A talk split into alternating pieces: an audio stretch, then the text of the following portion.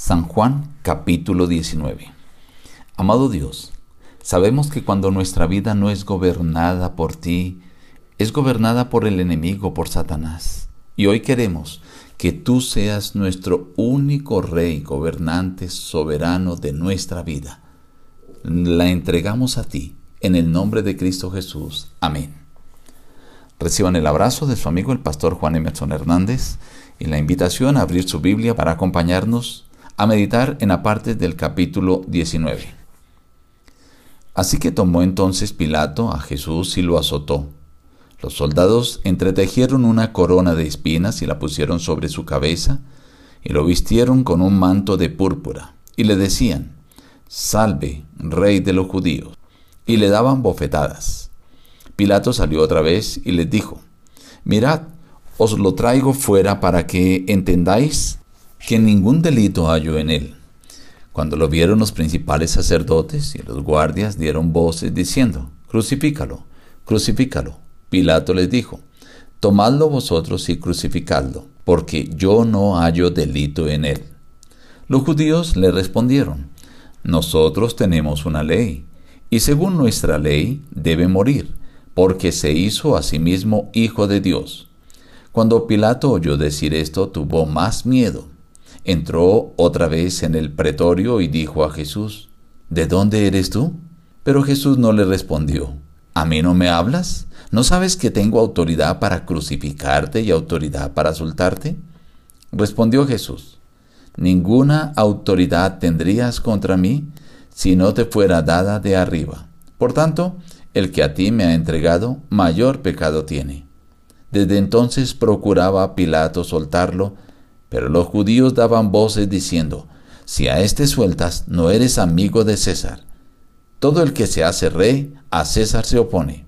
Pilato le dijo, ¿a vuestro rey he de crucificar?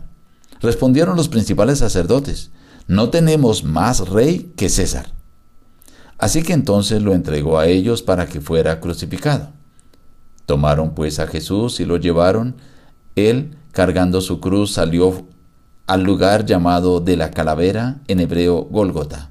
Allí lo crucificaron con otros dos, uno a cada lado, y Jesús en medio. Escribió también Pilato un título que puso sobre la cruz, el cual decía, Jesús Nazareno, Rey de los judíos.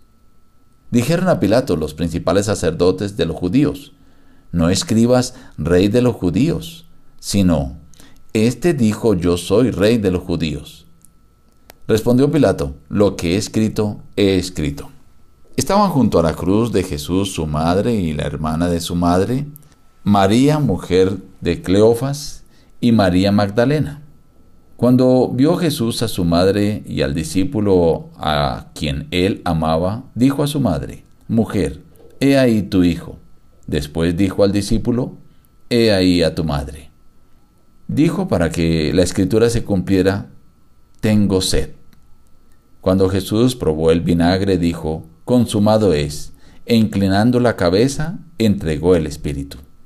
Entonces los judíos, por cuanto era preparación de la Pascua, a fin de que los cuerpos no quedaran en la cruz el sábado, rogaron a Pilato que se les quebraran las piernas y fueran quitados de allí. Pero uno de los soldados le abrió el costado con una lanza y al instante salió sangre y agua. Después de todo esto, José de Arimatea, que era discípulo de Jesús, pero secretamente por miedo de los judíos, rogó a Pilato que le permitiera llevarse el cuerpo de Jesús, y Pilato se lo concedió. Vino también Nicodemo, el que antes había visitado a Jesús de noche, trayendo un compuesto de mirra y de aloes, como cien libras. Tomaron pues el cuerpo de Jesús y lo envolvieron en lienzos con especias aromáticas, según la costumbre de judía, para sepultar.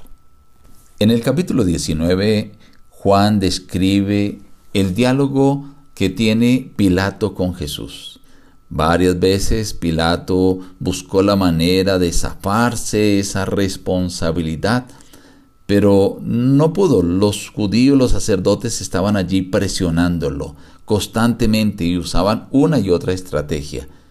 Una de ellas fue decir que debía morir porque Jesús se había hecho a sí mismo hijo de Dios. Cuando él escuchó esto, lo asustó más, se llenó de miedo y dice que desde entonces buscaba la manera de librarlo. Pero ahí estaban los sacerdotes gritando y le decían, si lo sueltas, no eres amigo de César. Como quien dice, te denunciamos ante César. Y obviamente Pilato no quería perder su posición, su puesto. Pero les dice, a vuestro rey he de crucificar. Y qué triste la respuesta de los principales sacerdotes. No tenemos más rey que César. Luego describe Juan la forma como lo crucificaron, las palabras que él dijo allí en la cruz, las mujeres que estaban acompañándole y las personas que se encargaron de sepultar a Jesús. Quiero detenerme en la pregunta que Pilato le hace a los principales sacerdotes. ¿A vuestro rey he de crucificar? Ellos dijeron, no tenemos más rey que César. Ellos esperaban al rey, al Salvador, al Mesías, a Cristo Jesús.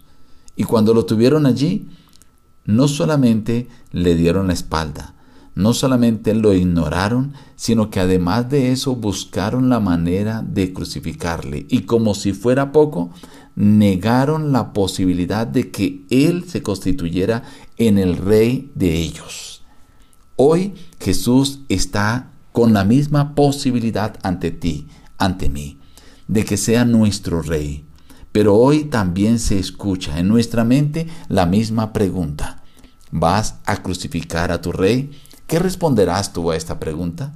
Igual que los sacerdotes, ¿no tenemos más rey que César?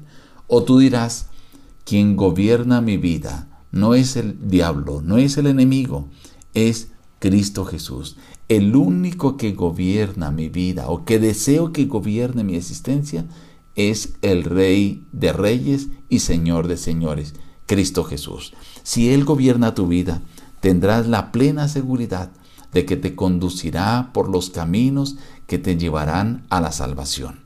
Nos despedimos diciendo busca a Dios en primer lugar cada día y las demás bendiciones te serán añadidas. Que Dios te bendiga.